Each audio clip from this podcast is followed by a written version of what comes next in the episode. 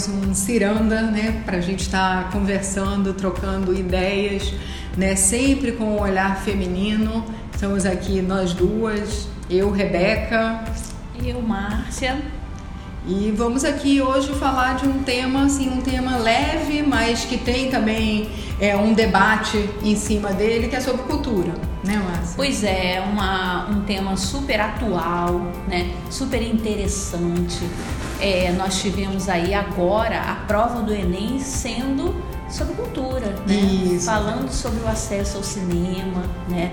Então é um tema que está muito em evidência, sempre esteve, é, pelas duas dois lados, né? Pela importância da cultura e pelo que a gente está vendo de retrocesso em relação à cultura, né? É, né? Então é um tema que, que a gente precisa conversar sobre ele, né? Isso. Eu queria até assim é, aproveitar a oportunidade para lembrar é, na época, quando eu estive como deputada federal, eu tive a oportunidade, é, num determinado momento, que fui sorteada para fazer um discurso no, no, grande expediente.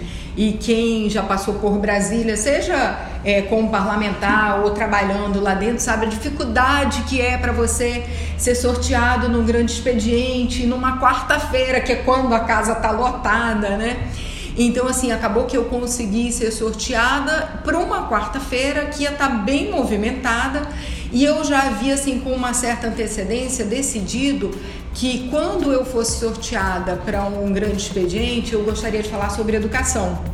E aí acabou que foi um discurso que eu me preparei muito, assim, meses preparando esse discurso e aproveitei para pesquisar, para estudar, para entender um pouco mais é, da educação como não como educação propriamente dita, mas assim de como educar, né? Do, do, de, das ferramentas que nós temos enquanto educadores, né? Eu falo nós, só que eu não sou educadora, eu falo assim nós é, a, a, sociedade, né? Como educadores para transformar o mundo, né? E uma coisa super interessante, mas que aí vem o link com a pauta cultura, uhum. é que numa dessas pesquisas, num desses estudos, eu me deparei com um projeto, até coloquei aqui para para lembrar na hora de falar, porque quando começa a conversa a gente acaba esquecendo Isso. muita coisa que gostaria de ter dito, mas eu me deparei com um projeto da Universidade de Harvard chamado Projeto Zero. É muito interessante. O que, que eles fizeram? É um projeto da área de educação da escola da Universidade de Harvard, da escola de educação, que eles entenderam que era necessário aprender como o ser humano aprende para poder ver de que maneira desenvolvia mais a capacidade de aprendizado das pessoas. E eles aí juntaram neurocientistas, psicopedagogos, juntaram vários profissionais que tinham afinidade com o tema para que se chegasse a esse, a, a, a esse denominador que é o aprendizado, o maior aprendizado por parte do ser humano. E aí o que que eles, qual foi a primeira premissa, da onde que eles partiram? eles partiram da seguinte premissa: é que as maiores civilizações do mundo, letradas ou não, né, todas as civilizações, contando todas as civilizações da, da, antiguidade, as letradas ou não, as maiores civilizações do mundo, aquelas que mais se desenvolveram foram aquelas que, como tinham base e essência da sua civilização, a cultura.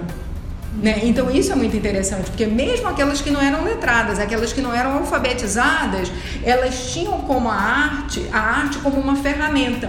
E elas conseguiam desenvolver projetos para a época que realmente marcaram a humanidade.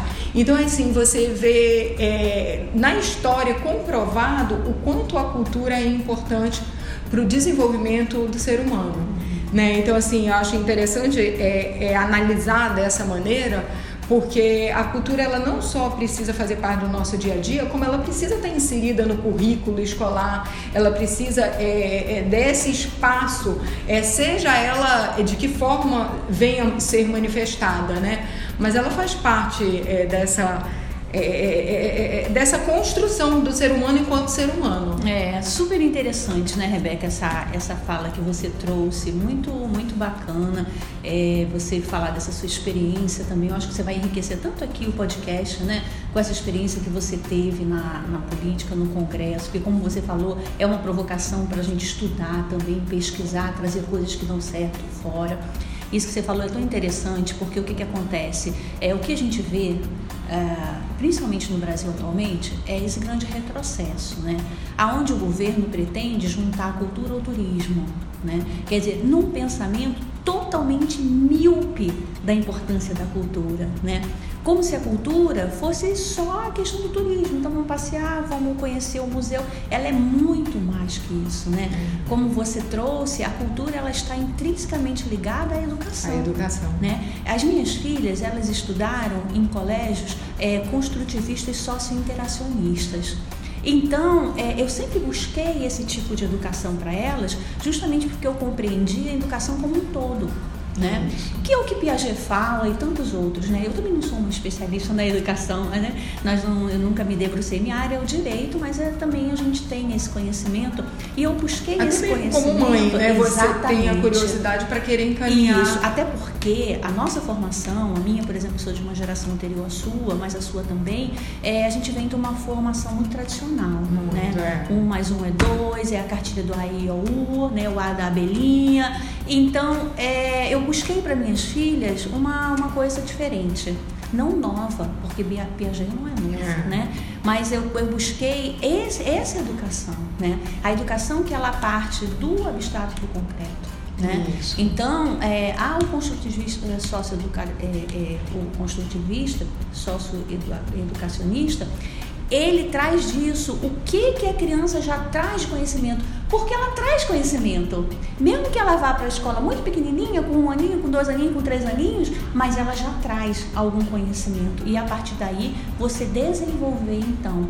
E o que, que a gente percebe?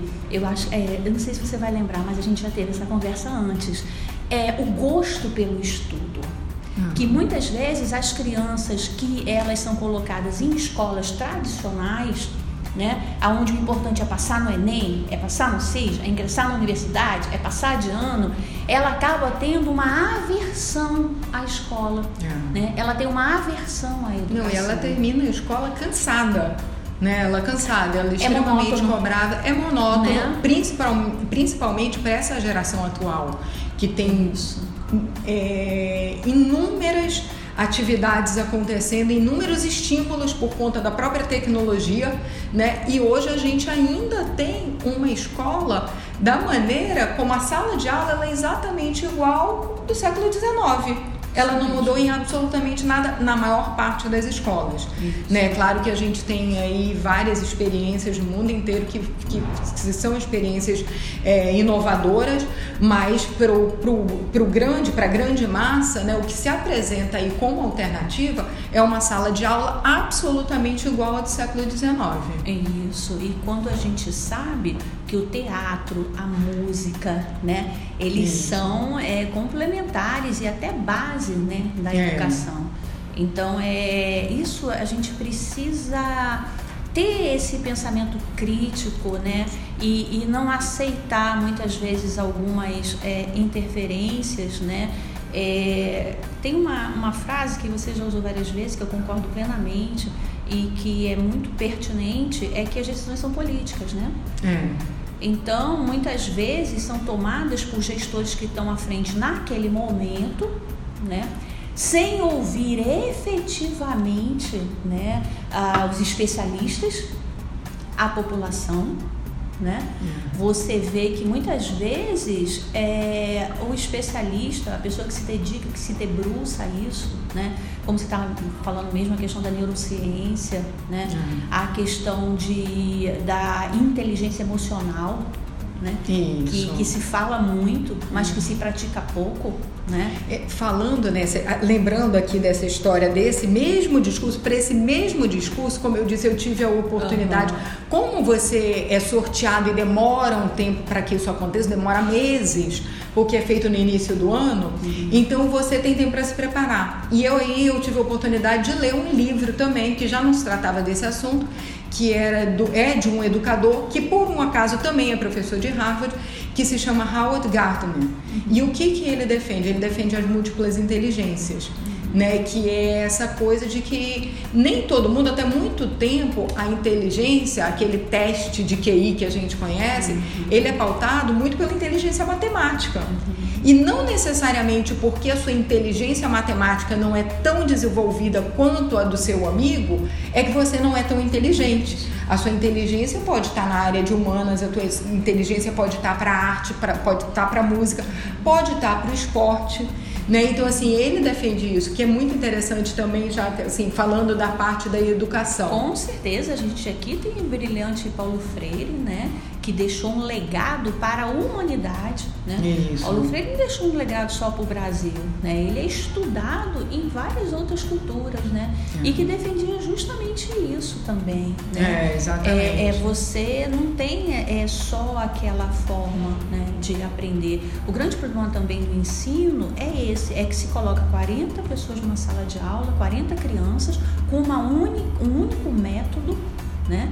E quer que todos ali assimilem esse conhecimento da mesma forma, da mesma né? Forma, então todo mundo tem que assimilar da mesma forma, tem que se submeter à mesma avaliação, né? No mesmo tempo concedido para a avaliação, né? Então assim, alguma forma tem que ser encontrada de avaliação. A gente não é, existe claro. também você não é, avaliar, você não, tem que avaliar, né? É. O que se discute é isso, né? É que uma única forma de avaliação, uma única forma de você transmitir o conhecimento, ela não atende a 40 pessoas, a 40 crianças ou até mais. Que aprendem né? de maneira diferente, que tem horários diferentes. Tem gente que rende mais de manhã, outros tem rendem mais isso. no final do dia. Então isso. tem toda uma série. Tem gente que precisa fazer esporte para poder ficar tranquilo na hora do aprendizado. Tem gente que já não, não precisa fazer esporte.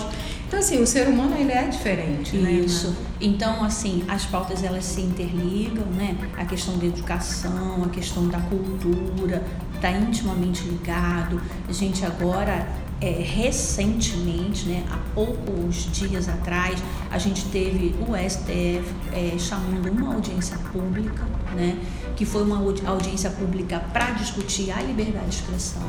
Uhum. Né? Então, é justamente isso foi muito dito durante a audiência. Quem teve a oportunidade de assistir, quem não teve, tá também nas, na, na, internet. Né? É só procurar lá o, o, o, o canal do STF, que ainda está disponível a audiência pública. E vários artistas foram, né? produtores, né? E, e, a fala lá, ela foi super interessante, porque foi dentro disso que a gente está falando aqui. A cultura, ela é muito mais do que uma mera diversão. Claro. Entendeu? Ela é muito mais. Você ah, assistir um filme ou assistir uma, uma, uma peça, entendeu? Ela é muito mais que isso, é. né? É, é, então, é muito interessante. A ministra Carmen Lúcia, até na, na, abertura da, da audiência pública, ela fez uma colocação assim bem interessante. Ela falou: olha, censura não se debate, censura se combate. Uhum. Né? Então, a audiência pública, o, o, a intenção não foi ali é, é, debater se cabe censura ou não. Censura não, a censura não cabe nunca, nunca. Né? Então a censura, ela, a, a, a, intenção foi se debater, né? Se Isso. debater a censura. E, e assim foi muito interessante as falas, porque elas todas caminharam nesse sentido. É, Para se chegar a uma peça de teatro, aquilo ali houve pesquisa, né? É. Aquilo ali houve muito trabalho, é. né?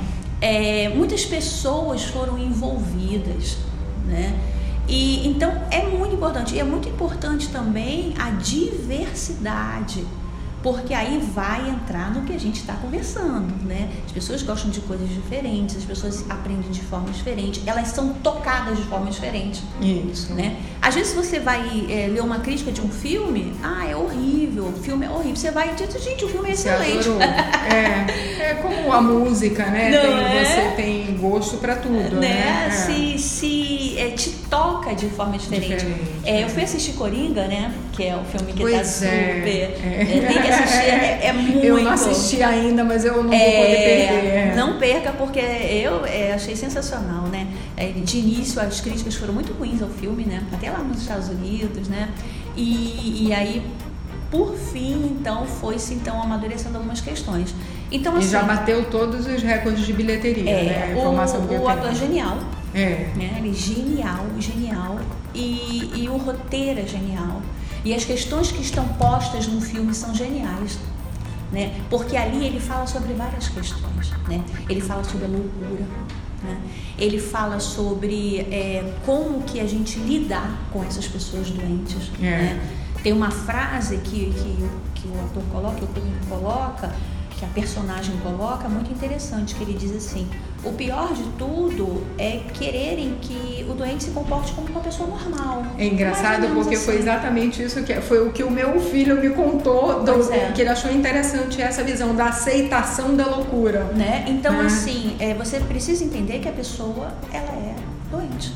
É. E a sociedade quer que ela se é, comporte como uma pessoa normal. É. Ela não é. Ela, ela tem é, problemas. É. A questão do abandono do Estado, que a psicóloga onde ele fazia o acompanhamento disse que cortaram a verba, não tinha mais verba para acompanhamento e a partir daquele momento ele estava desligado do serviço.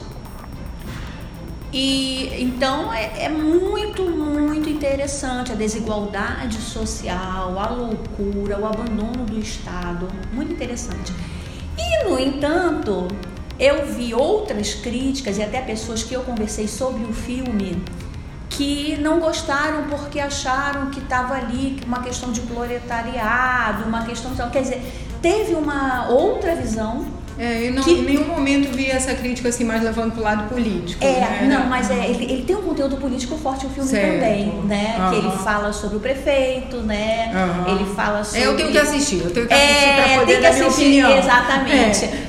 Mas é uma, uma, uma coisa cultural, uma peça cultural, um, um, um trabalho cultural interessantíssimo. É. Entendeu? Então aí a gente volta aí com a importância da cultura. Então né? é dever de casa, né? é assistir o filme um para todos nós, né? É. Quem quiser depois mandar mensagem, comentar. Aliás, a gente já tem um e-mail oficial, Isso. não é? Um e-mail oficial. A gente, tem, a gente, vai botar aí pro pessoal do YouTube, depois a gente tem que é, é para poder acompanhar isso, e a gente vai é, falar gente também pro pessoal do podcast o... se quiser acrescentar alguma coisa, se quiser discordar, concordar, sugestão de pauta pauta também é, para a gente estar tá, é. tá debatendo. E mais né? à frente a gente pode fazer também, vamos fazer só sobre cinema, né? Isso, é. Debater aqui alguns filmes, algumas questões, eu acho também super interessante para quem está tá assistindo também essa provocação. É. Né? Então isso, isso é muito, muito interessante. Então isso passa, né? A nossa proposta hoje foi justamente falar sobre cultura e educação. Então as coisas estão, estão muito interligadas, né? É. é. É, bem interessante. E a gente trouxe aqui uns livros, né, Márcia, para poder falar, já que a gente está falando de cultura, né? Vamos falar aqui de alguns livros isso. que a gente já leu, que a gente acha que vale a pena ser lido, né? É. E é. eu tô vendo aí que tu trouxeste Novas Amazônidas. É, eu trouxe dois livros, né, que eu, eu achei assim que vale a pena a gente falar sobre ele, né? Um é esse, né, que é o Novas Amazônias, que ele é um livro de 2005, né, da professora Iraíde Caldas. A professora Iraildes, ela é aqui do Amazonas, né? Eu tenho certeza que muitas pessoas que estão nos ouvindo conhecem ela. Uhum. Né? É uma professora excepcional, é uma pesquisadora, né? É uma pessoa que já formou muitas pessoas, né? Então aí agora a gente vai falar também dessa questão da formação dos professores, né? Isso, né? É. Da formação dos profissionais que vão formar outras pessoas, né? Claro, é. Então a professora Iraíde, ela é professora, ela é formadora e ela é uma pessoa que conhece profundamente o Amazonas, né? A Amazônia Isso. é uma pessoa que ela ela está sempre imersa, né? Nos temas. Então essa questão aqui das novas Amazônias, ele não é um livro tão novo, é de 2005, já, tiver, já teve aqui algumas atualizações. Mas livro bom não fica velho, né, Márcia? Ah, se fosse assim, né? A gente tem um livro de grandes pensadores que até hoje a gente se socorre é deles, é isso né? Então é, é Eu é até muito... trouxe um aqui que fala um pouquinho disso, assim, que vem um, um resgate aí da história. Isso, é muito. Então eu trouxe como uma sugestão, né, para que, que se possa ver, né?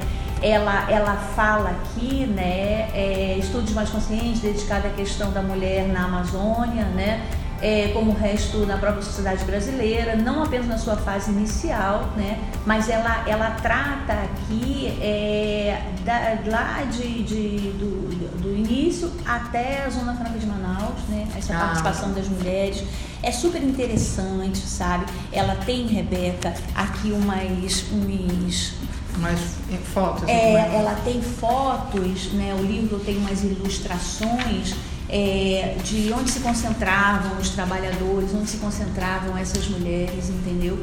E é, é muito interessante, porque a gente precisa saber a história, né? Claro. A história é. se repete. O que a gente vive hoje já é um retrocesso é. e de coisas que já aconteceu no passado e que a gente está vendo acontecer novamente. Para então, tentar não repetir aquilo que a gente sabe que não vai é, dar certo, né? a gente compreender também como que a gente passou, parou aqui. Claro, né? Então, é. assim, o abandono dessas pessoas, é, o abandono dessas políticas públicas, né? Uhum. a descontinuidade, algumas que nunca chegaram a ser, a ser é, É. Então, é, é muito interessante. E a gente vê que muita coisa está acontecendo no momento, né? Fica Essa descontinuidade, né? Isso. É. Esse daqui também que eu trouxe, Lute como uma garota, é também bem bacana. Então, peraí, deixa eu falar de um meu, aí tu fala pra ah, gente ficar tá alternando então, aqui, fala porque senão depois eu vou falar muito e tu vai ficar calada, isso, né? Fala do teu e eu vou depois dar minha, a minha segunda sugestão. Pois é, então eu vou falar aqui. Eu trouxe esse aqui, que foi, que é uma edição do Senado Federal.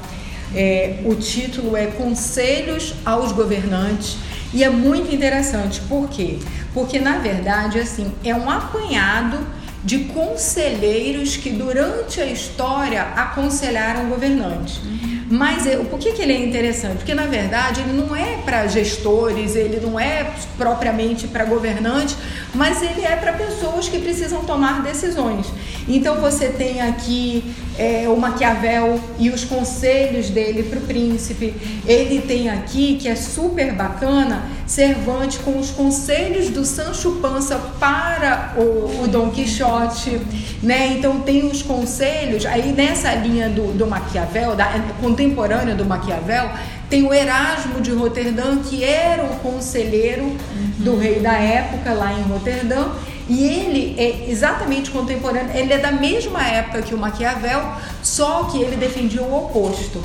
Enquanto Maquiavel achava que você era, deveria ser um governante temido para ser respeitado, ele achava que o respeito pela benevolência era muito maior. Então você tinha que ser bom para ser de fato verdadeiramente é, amado e aí respeitado, conquistar o respeito pelo amor. Então você compara os dois pontos de vista de um mesmo né? período, exatamente, que você pode uhum. conseguir as mesmas coisas de duas maneiras. Ou você escolhe ser pelo lado ruim, ou você escolhe pelo lado da bondade. Né? Uhum. Eu sou mais pelo lado da bondade, porque eu acho que a gente paga o que faz, uhum. né?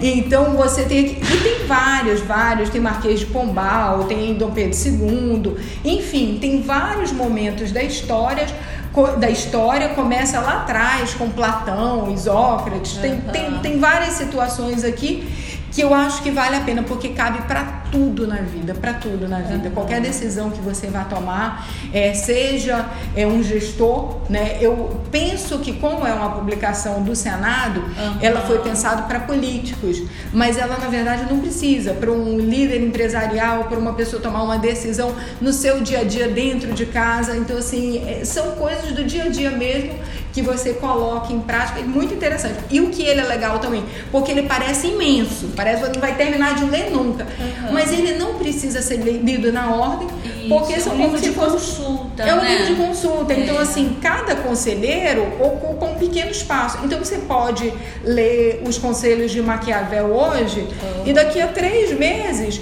ler o do Sancho Panza, pra, porque um não interfere uhum. no outro, no entendimento. Será que está disponível ainda? Tá disponível porque eu já dei vários de presente. Legal. Então assim, tanto você consegue lá no próprio no próprio congresso ou pela internet. Hoje, graças a, Deus, a internet Super nos ligou a tudo, ao mundo Verdade. todo, né? É. Então você consegue também pela internet. Bacana. Então assim, eu super recomendo porque é uma leitura super gostosa. É assim, é muito interessante a maneira é, e essa coisa mesmo de que você precisa ter alguém para te aconselhar, Isso. principalmente principalmente esses grandes tomadores de decisão. É. Porque você agir pelo impulso, você não está agindo com a razão. É. Né? Então, assim, muitas vezes é necessário é, você parar, respirar né? E, e, pensar duas vezes antes de tomar uma, uma, uma decisão, uma medida, né? Tomar uma postura.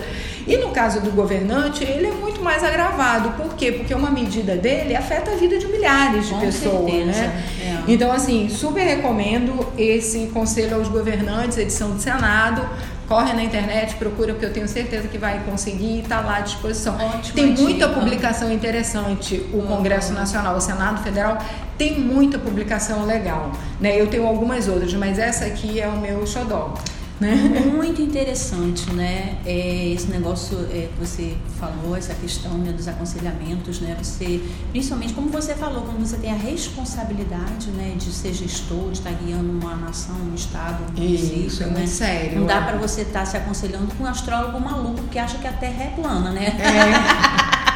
Porque aí fica difícil, né? É, aí, aí complica é. o teu, com, com, quem você se assessora ali, quem te é. cerca, né? Pode trazer sérios danos, é, né? É verdade. Isso você percebe aqui, essa coisa do conselheiro, ele é, conseguir sair da cena. Né? Ele procura sair da cena para tentar ser imparcial, Isso. né? Para não tomar, para não dar um conselho movido pela emoção. Isso. Né? Então isso é muito interessante. É, que muitas agora vezes de Dom o... Pedro, né? Que também tinha, né? Os conselheiros dele. Tanto é que é. exerceram grande é, é, influência ali, né? É. Pessoas é, muito inteligentes. Pois é, é, é muito interessante, né? Interessante, bacana essas coisas. Não conhecia, muito legal. E como você falou, tem tanta publicação interessante, né? O Congresso muitas, tem, né? Muitas. Que às vezes a gente não sabe, não é. acessa, é. né? É. As próprias pessoas, às vezes, dentro do Congresso não sabem que tem essa riqueza isso, toda lá. Isso. Mas vale a pena. É, vale a pena. Isso mesmo, super interessante. Então, o meu segundo livro que eu trouxe, como né, falando, é esse aqui, Lute como uma Garota, que são 60 feministas que mudaram o mundo. Então ele é bem recente, né? Ele é de 2018, essa publicação. Então eu trouxe uma de 2005, né, professora? E trouxe esse que é uma reunião de, de 60 mulheres né, que deram sua contribuição. Então aqui você tem, por exemplo, é, Simone de Beauvoir, é, Frida Kahlo, a Oprah, a Malala, entendeu? É, Mary Del Fiore, é, Nana Queiroz, Clarice Lispector, é, Djamila Ribeiro, é, Berta Lutz. Então é bem interessante porque a gente é um país sem memória, né? A é. gente, não, a gente não valoriza, né? É. É, então é muito importante que a gente pegue essas pessoas, essas mulheres tão importantes que deram contribuição, que têm produção científica, né? Coisas tão bacanas. Então é uma, uma leitura também rápida, sabe? Como você disse também, você não precisa ler de uma vez só, né? Porque tá aqui a biografia rápida dessas mulheres, então quem elas foram, o que, que elas fizeram, né? De forma bem rápida para consulta e que você então tenha interesse em conhecer a obra delas. A pretensão aqui não é você conhecer a obra de Simone nem de outra, é que você saiba né, que é. elas existiram, essas 60 mulheres ainda existem, isso é, aí, claro, é. né? Bem recente. Não, e é interessante que vem bem nessa linha, assim, ela atravessa o tempo, né? Ela não, não, é um, não é uma publicação que está falando de uma geração. Isso Ela está falando de várias gerações. Isso mesmo. Aí, a, por meio da biografia é. de cada uma delas. E até também para você entender essa construção do feminismo, a gente está na terceira onda, então como é que ele vem sendo construído, Isso. quem são as mulheres que têm dado sua contribuição. Então eu achei que seria interessante também trazer, também está aí à venda, forma certo. bem simples, tem nas, nas, livrarias, na internet.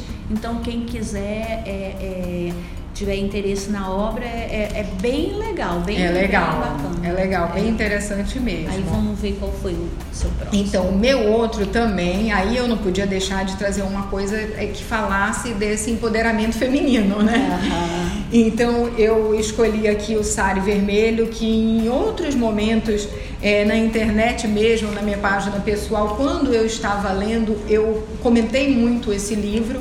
E ele ficou assim entre os meus favoritos, né? Eu, apesar de não fazer mais parte da política, eu gosto de política e, e do tema política, né? Uhum. Então, assim, tudo que me leva para esse lado eu gosto de ler e, e gosto de recomendar, porque eu acho que política a gente faz até dentro de casa para decidir as coisas com o marido, né? A política faz parte do nosso dia a dia, né? E aqui é, é, a gente está falando de uma personagem política mesmo, que é Indira Gandhi. Então, a história de como essa mulher conseguiu segurar a Índia, é um país que com uma população segunda população do mundo, só perde para a China, né? E ela foi essa grande líder e é interessante porque e aí do lado de vista político, né? Ela teve vários momentos. Então assim no Sário Vermelho é, conta essa história dessa dessa mulher né? Então assim, até aqui tem assim a história real da mulher que desafiou a Índia por amor. Então assim, ela na verdade era uma pessoa apaixonada pela Índia, né? O pai dela foi um grande líder político que tinha como o conselheiro o Gandhi, que ela é Indira Gandhi, mas nada tem a ver com Gandhi, é, questão de sangue, mas o Gandhi foi um grande conselheiro do pai dela. Né? Então ela, ela cresceu com aquele homem é, dentro de casa, dando conselhos, conselhos de amor pelaquela região, né? Então ela se transformou nessa grande é, líder né, que teve altos e baixos, que ela é, perdeu o espaço, mas depois reconquistou o espaço. Tem assim a, a, a presença muito forte dos dois filhos. Ela tem, tinha dois filhos homens é o que ela era mais ligado, enfim, é, é o mais problemático. Normalmente mãe assim acaba abraçando mais aquele que dá mais problema, mas assim vale a pena ver, é, vale a pena ler. E o que, que é mais legal? O que, que eu acho mais legal?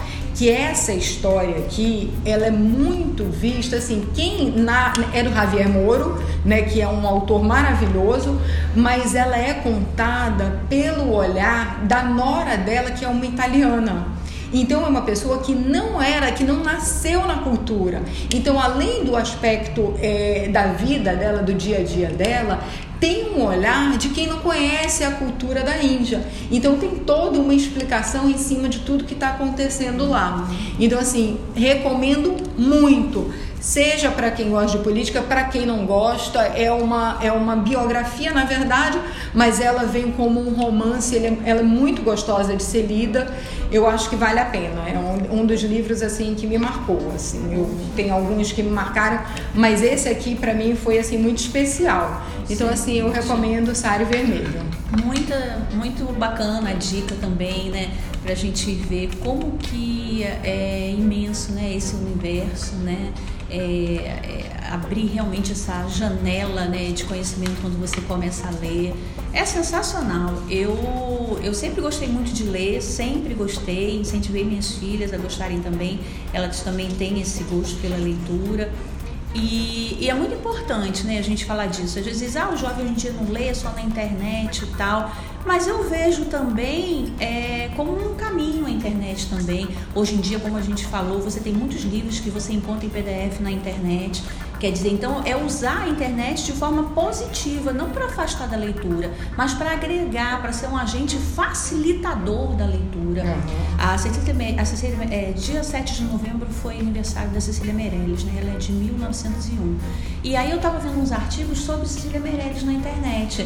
Então é muito legal, Rebeca, porque assim, do nada eu não saberia que era aniversário da Cecília Meirelles, é, dia 7 de novembro. É, ela está, entendeu? Então é uma provocação. É, eu ali zapiando, olha que legal, aniversário da Cecília Meirelles. Quem foi Cecília Meirelles, é, né? O que ela deixou de é. legado. Então a internet eu não vejo ela como inimiga nem do jovem, nem do idoso, nem de ninguém. Não. Ela tem que ser bem utilizada claro. e uma provocação, né? É. Você tem hoje coisas de Carolina de Jesus, né? Você tem coisas de Clarice Lispector, de, de Lígia Fagundes Teles, de Cora Coralina, de Conceição Evaristo, na internet. Uhum. Quer dizer, sensacional. Você tem compilações de escritoras maravilhosas e escritores também, né? Certo. Maravilhosos. Então, acho que tem que ser um é, é, tem que vir realmente a gente usar essa ferramenta para agregar a cultura e a educação. Né? Certo.